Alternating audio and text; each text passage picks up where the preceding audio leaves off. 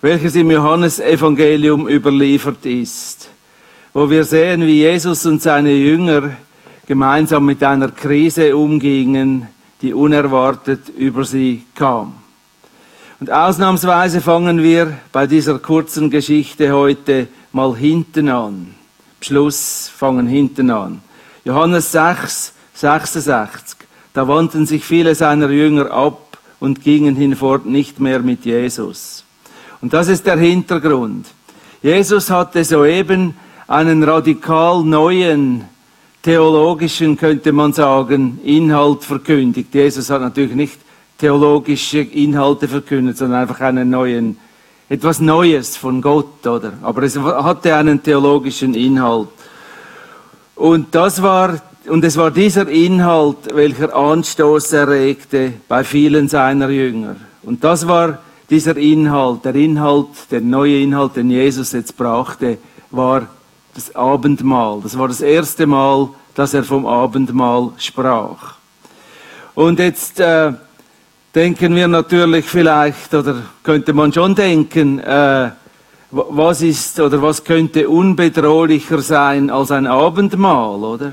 Immerhin so an einem durchschnittlichen Sonntag wie heute feiern äh, äh, grosso modo circa eine Million, zum Teil kleine, aber zum Teil auch sehr große Kirchen und Gemeinden weltweit das Abendmahl. Hunderte von Millionen von Menschen feiern einen durchschnittlichen Sonntag das Abendmahl. Und wir feiern ja auch einmal im Monat Abendmahl zusammen, oder? Und jetzt meine Frage, äh, wurde es jemandem hier mal bei einem Abendmahl unwohl oder so? Ist mal irgendwie komische Dings nachher, oder? Oder Hast du dich irgendwie angegriffen gefühlt durch das Abendmahl oder ist es dir schlecht eingefahren oder nicht, oder?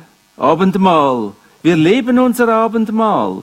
Äh, es ist eine zentrale äh, Veranstaltung hier und, und geht, glaube ich, allen noch gut, oder? Und für uns ist das Abendmahl etwas völlig Normales. Doch als Jesus mit dieser Idee oder mit diesem Gedanken zum Abendmahl zum ersten Mal äh, an die Öffentlichkeit trat, äh, geschah ganz komisches Zeugs, oder? Wie uns der Apostel Johannes berichtet im sechsten Kapitel seines Evangeliums, wo es im ersten Teil geht es um die Vermehrung äh, der fünf Brote und der zwei Fische, oder? Und aus diesem Vermehrungswunder heraus äh, verkündigte Jesus oder begann Jesus eben dieses Neue zu verkündigen, das Abendmahl, oder? Dieses Abendmahl. Und das ist schon mal relevant vielleicht, ein Gedanke, der sich vielleicht mitzunehmen lohnt. Wenn Gott etwas Neues tut, fängt es praktisch immer an mit Worten der Verkündigung. Die Reformation zum Beispiel fing nachweisbar an als, als ein damals völlig unbekanntes Mönchlein, der Martin Luther, äh, der damals auch noch nicht 80 Kilo war, wie auf allen seinen Bildern, sondern irgendwie 50 oder so, ganz schlank und so. Aber er stieß im Römerbrief auf eine Stelle, wo es hieß, Römer 1, 17, der Gerechte wird aus Glauben leben. Und äh, diese sechs Bibelworte wurden zum Auslöser nachweislich, die haben die Reformation ausgelöst. Sie veränderten zuerst Luther selber, dann Menschen in seinem Umfeld, äh, dann Kirch, die, fing es in der Kirche an rumzugehen und schlussendlich wurde halb Deutschland und später noch halb Skandinavien wurde von diesen Worten völlig umgewandelt, oder? Und so läuft es, wenn Gott etwas Neues tut. Es ist nicht alles klar, was kommen wird, aber es gibt ein paar Worte und die bringen einen Stein ins Rollen und dann nehmen die Dinge ihren Lauf. Zuerst im Kleinen, dann im Großen. Und jetzt natürlich Jesus, oder? Er sprach ständig solche Worte. solche Kraftworte. Eben jetzt auch dieses Kraftwort hier, mit welchem er damals das Abendmahl nicht einführte, aber anfing vorzubereiten. Er setzte es irgendwie in die Welt. Ähm Johannes 6, 33. Das ist jetzt dieses, dieses erste Wort. Gottes Brot ist das, was vom Himmel kommt und der Welt ewiges Leben gibt. Wir erkennen, es geht ums Abendmahl, oder? Oder dann zwei Vers weiter. Ich bin das Brot des Lebens. Wer zu mir kommt, der wird nicht hungern oder den wird nicht hungern. Und äh, ist doch toll, oder? Es kommt ein neuer Glaubensinhalt oder etwas Neues und so reagierten die Menschen damals auf diesen neuen Glaubensinhalt. Und zwar rief er gleich vom Anfang an zwei vollkommen völlig gegenläufige Reaktionen hervor. Die einen sagten im Vers 34 dann, Herr, gib uns alle Zeit dieses Wort. Mit anderen Worten, sie stiegen voll auf dieses Brot vom Himmel ein, obwohl sie wahrscheinlich auch nicht verstanden, worum es ging, oder? Aber sie kannten Jesus und sie spürten, das hat irgendwie Salbung und das genügte ihnen. Aber dann war auch da die andere Gruppe und über sie heißt es, Verse 41, da murrten sie über Jesus, weil er sagte, ich bin das Brot, das vom Himmel gekommen ist. Offensichtlich fand ähm, Offensichtlich fand das, was Jesus da sagte, bei ihnen überhaupt keinen Anklang. Es, es resonierte irgendwie nicht in ihnen. Und eine Weile lang versuchen sie jetzt in dieser Geschichte, sieht man, wie sie versuchen, das Neue, das jetzt da kam, das er da anfing zu verkündigen, unter dem einzureihen, dass er schon wusste, äh, dass sie schon wussten, oder, was ihnen schon bekannt war irgendwie, das dort abzulegen. Und aber das war irgendwie nicht möglich, weil es ja eben etwas völlig Neues war. Vorher hatte niemand jemals ein Abendmahl gefeiert. Und so fingen sie an zu murren, so still, so, hey, was, Mann, hey, Brot vom Himmel, geht's eigentlich noch, oder? Und, und du willst uns Brot vom Himmel geben, oder? Und sie erinnern sich aber, dass etwas Ähnliches in der Bibel schon stand. Und sie sagen es auch, unsere Vorvorväter, oder? Sie aßen Brot vom Himmel. Damals mit Mose in der Wüste, das Manna. Damit ist das Manna gemeint im Alten Testament, in der, im, im Exodus, im Buche Exodus, oder? Das hatten sie gelernt und das glaubten sie felsenfest und daran hielten sie auch fest. Durch dieses neue Brot vom Himmel, von dem Jesus sprach, daran glaubten sie nicht und sie lehnten es ab. Und das Interessante ist, sie lehnten es ab, obwohl sie soeben ja, das waren die gleichen Leute, die, die vorher die wunderbare Vermehrung von Brot und Fisch erlebt hatten. Sie waren dabei gewesen, oder? Und demgemäß genau genommen hatten sie ja schon Brot vom Himmel empfangen, nicht nur Brot, sondern auch noch Fisch vom Himmel, oder? Und jetzt war, Jesus war nicht bekannt für Kompromisse, er hatte keine Zeit, oder? Er war ja nur dreieinhalb Jahre unterwegs, als, und, und, und er blieb bei seiner Botschaft. Obwohl er natürlich auch gesehen hat, hey, das, die, das polarisiert jetzt komplett, oder? Und er fuhr prompt weiter, indem er sprach. Und macht dann noch irgendwie wie einen drauf, oder? Im Vers 51 sagt er dann von sich selber, ich bin das lebendige Brot, das vom Himmel gekommen ist. Wer von diesem Brot isst, der wird leben in Ewigkeit. Und dieses Brot ist mein Fleisch, das ich geben werde für das Leben der Welt. Und im nächsten Vers heißt es dann prompt, Vers 52, da stritten die Juden untereinander und sagten, wie kann dieser uns sein Fleisch zu essen geben? Hey, das geht doch nicht, oder? Und, und so geht es immer, meistens, oft, viel, vielmals. Es ereignete sich damals schon, auf, die, auf das Neue, das kommen wollte, ereignete sich eine Scheidung der Geister. Und das ist oft der Fall, wenn Gott etwas Neues tun will. Die einen steigen voll drauf ein und fahren darauf ab.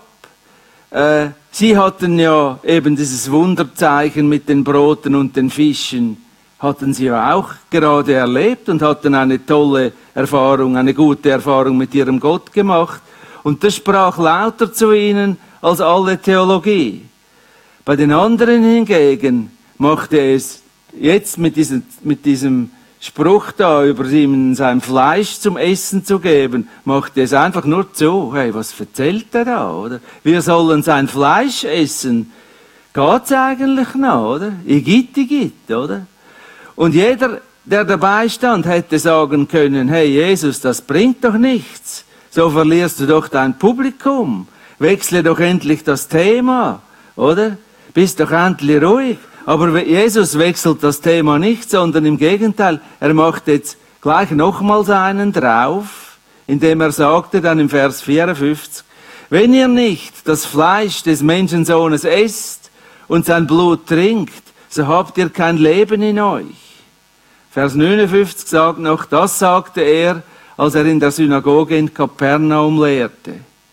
Viele nun seiner Jünger, die das hörten, sprachen, das ist eine harte Rede. Wer kann, da, wer kann sie hören? Wer kann sich das anhören? Fleisch essen, Blut trinken, aber sicher nicht, oder? Denn seine Zuhörer, das kommt jetzt noch dazu, äh, seine Zuhörer waren hauptsächlich Juden natürlich. Sie waren dem jüdischen Gesetz unterstellt und verbunden. Und dort in diesem jüdischen Gesetz steht eben auch zum Beispiel dann genau wörtlich, 3. Moses 7, 27, wer eines Menschen Blut trinkt, soll ausgerottet werden aus, de, aus seinem Volk, oder? Also es war streng verboten, Menschenfleisch zu essen und Blut zu trinken, ist ja völlig klar, oder? Hat er auch nicht gemeint, aber er hat es gesagt, oder? Und nun sind wir wieder beim äh, Bibelvers, mit dem wir angefangen haben. Äh, Vers 66. Von da an wandten sich viele seiner Jünger ab und gingen hinfort nicht mehr mit ihm. Lesen wir es genau. Nicht ein paar Mitläufern oder Zufallsbesuchern löschte es ab, sondern die Rede ist hier von Jüngern. Und die Rede ist auch nicht von ein paar wenigen Jüngern, denen es eventuell vorher schon gestunken hat oder so, sondern von vielen Jüngern. Viele seiner Jünger gingen hinfort nicht mehr mit ihm. Äh, oder anders ausgedrückt, sie spickten aus der Kurve. Damals, als Jesus das erste Mal vom Abendmahl sprach. Aber gell, eben, wie es dann halt so ist, es, natürlich reagierten dann nicht alle so. Es war ja eine Scheidung der Geister im Gang. Äh, nicht alle reagierten so. Sonst wären wir ja heute nicht hier. Es hätte gar nie ein Christentum gegeben, oder? Und so geht dann die Geschichte weiter oder geht dann über in eine weitere Phase. Im Vers 67, Jesus fragte die Zwölfe, wollt ihr auch weggehen? Da antwortete ihm Simon Petrus, Herr, wohin sollen wir gehen? Du hast Worte des ewigen Lebens und wir haben geglaubt und erkannt, du bist der Heilige Gottes. Irgendwie kann man nicht vorstellen, dass seine Jünger verstanden haben, worum es ging damals.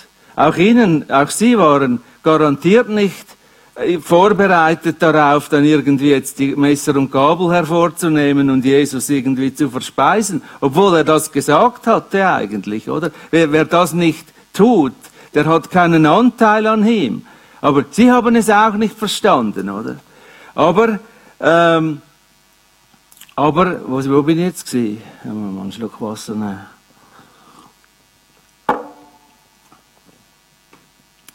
Und die Jünger, die Jesus verließen, waren auch weder, weder schlecht drauf oder böse oder minderwertig oder oberflächlich oder irgendetwas, das bei ihnen nicht gestimmt hätte.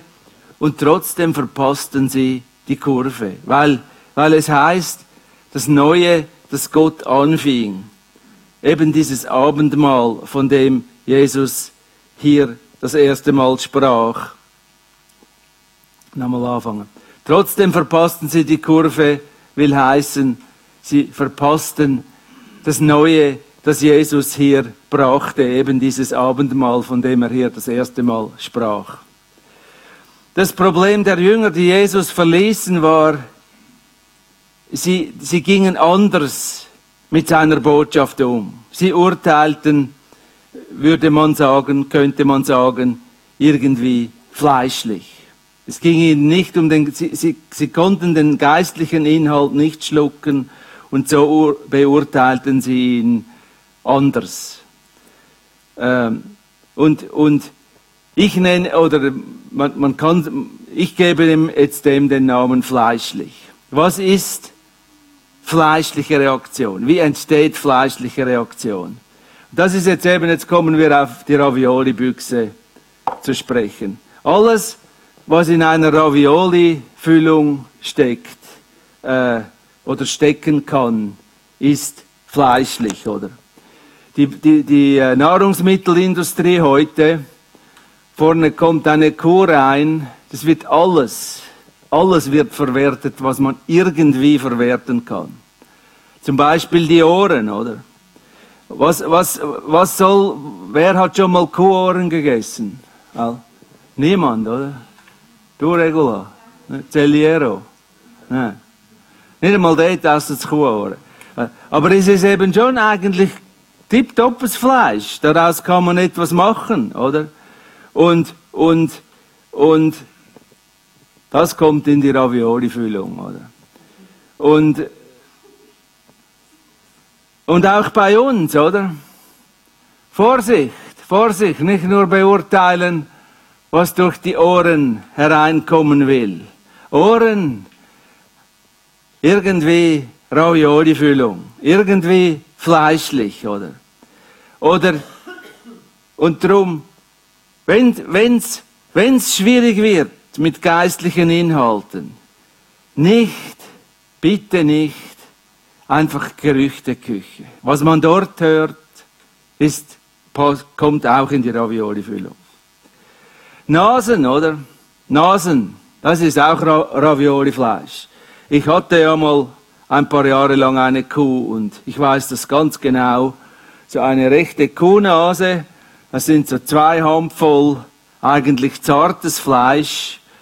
Aber wer kauft das? In welcher Metzgerei verkauft man es? Nirgendwo, oder? Es kommt in die Ravioli-Füllung.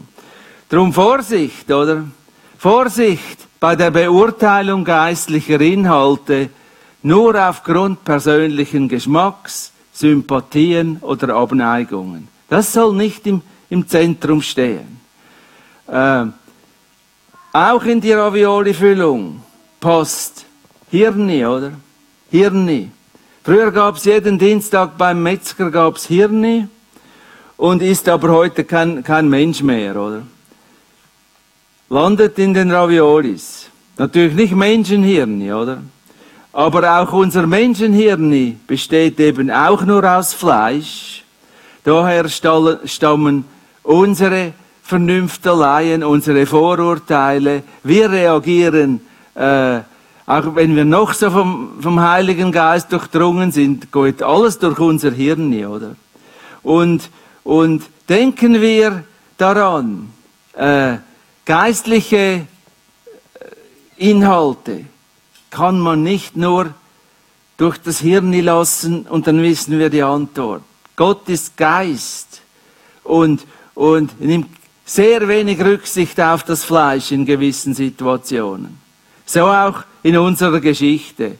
Letzten Endes beurteilten die Jünger, die bei Jesus blieben, von den anderen wissen wir es nicht, aber die Jünger, die bei Jesus blieben, sie urteilten geistlich.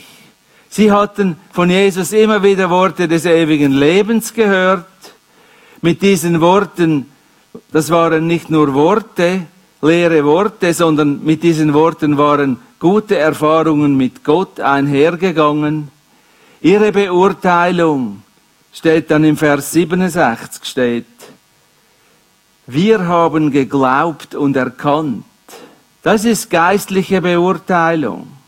Darum heißt ja, was wir hier praktizieren, ist dir vielleicht schon aufgefallen, man nennt das, wir praktizieren hier den christlichen Glauben, oder?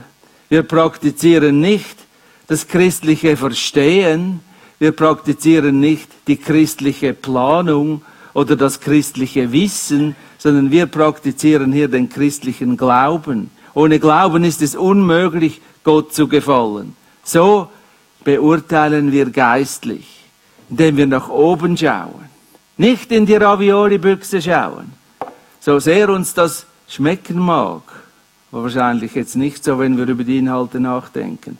Aber wir, wir schauen nach oben. Wir müssen es von Gott, von Gott bekommen. Und, und, und, und von Jesus heißt es irgendwo, ähm, dass er nicht, dass er nur das tun konnte, was er den Vater tun sah. Und es ist eine gute, gute Methode, nicht abzudrücken, bevor wir irgendwie gesehen haben, was der Vater tut, oder wie es da oben, wo, wie tönt es hier von oben, oder was uns der Heilige Geist sagt. Zentral für eine geistliche Beurteilung. Noch ein paar Tipps zum Schluss. Äh, so, also eine Art wie eine einfache Methode für eine geistliche Beurteilung. Also erstens, alles, was in eine Ravioli-Büchse kommt, äh, äh, was man so hört, der persönliche Geschmack, oder? Oder, oder, oder, oder diese Sache, oder auch eben das Hirn bisschen bewusst wegstellen und, und irgendwie sich selber ein bisschen in sich hineinspüren. Was, was, was läuft jetzt, oder? Äh, haben wir einen heißen Kopf, oder? Ein kaltes Herz für die Sache Gottes. Geistliches Denken oder geistliches Beurteilen tickt genau umgekehrt. Hier wird's kühl im Kopf und das Herz wird warm und zwar für die Sache Gottes. Glaubensfragen. Sachen, die, die neu in unser Leben kommen, wo Gott irgendwie die, dabei sein könnte. Darum unbedingt geistlich beurteilen, nicht fleischlich. Eben jetzt meine Methode. Wie kommen wir zu einer geistlichen Beurteilung? Ravioli, Inhalte bewusst wegstellen. Nicht, was habe ich gehört, sondern und nicht, was ist mir jetzt sympathisch oder wie möch, oder nicht im Hirn oben, wie, wie hätte ich es jetzt gerne oder was schaut am meisten raus für mich selber. Die Ravioli-Inhalte bewusst wegstellen. Hand auf die Stirne, Hand aufs Herz, sich fragen, hey, wo, wo ist da Temperatur? Läuft's da oben heiß? Und da unten ist es kalt für die Sache Gottes? Oder ist das Herz warm für die Sache Gottes? Und hier oben, äh, und hat das auch die Priorität, und hier oben ist es ein bisschen kühl und ein bisschen äh, läuft nicht so auf, auf 100 Kilometer pro Stunde. Und wenn das geschehen ist, fangen wir uns an zu fragen, was sagt Jesus zu mir? Was sagt die Schrift bei dem, was jetzt läuft? Wie führt mich der Heilige Geist? Was sind die Auswirkungen meiner Handlungen auf das Reich Gottes und auf, auf mein Leben. Unsere Uhr ist kaputt. Ich bin trotzdem zehn Minuten zu früh fertig. Komm, wir stehen auf und beten.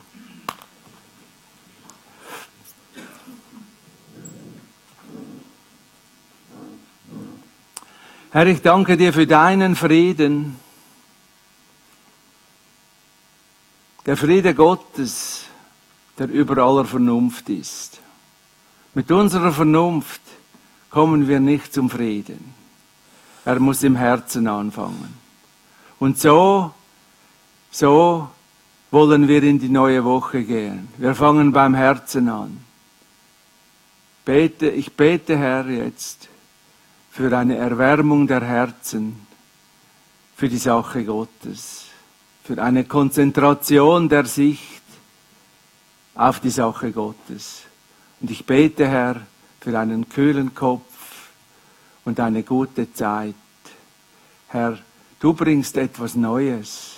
Du bringst ganz, ganz, etwas ganz Interessantes Neues. Und ich danke dir, dass es schon unterwegs ist.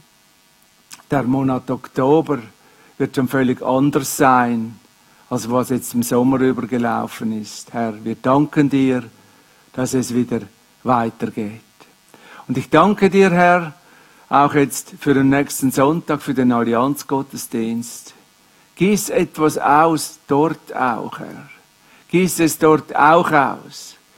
Wir Christen in dieser Stadt, wir müssen deine Stimme ganz neu anfangen zu hören. Rede zu uns, Herr. Rede zu unserer Stadt und rede zu unserer Stadtregierung und rede zu den Herzen und brauche diesen Sonntag, nächsten Sonntag dazu, wenn hier zu ist, das einzige Mal im Jahr. Sei gesegnet heute Morgen mit einem, mit, Fried, mit dem Frieden Gottes über aller Vernunft, dem warmen Herzen äh, für das Reich Gottes. Sei gesegnet mit der Fähigkeit, jetzt wieder anzufangen, nach vorne zu schauen und von dir zu hören, neu, Herr, auf eine völlig neue Art. Im Namen Jesu sei gesegnet. Amen.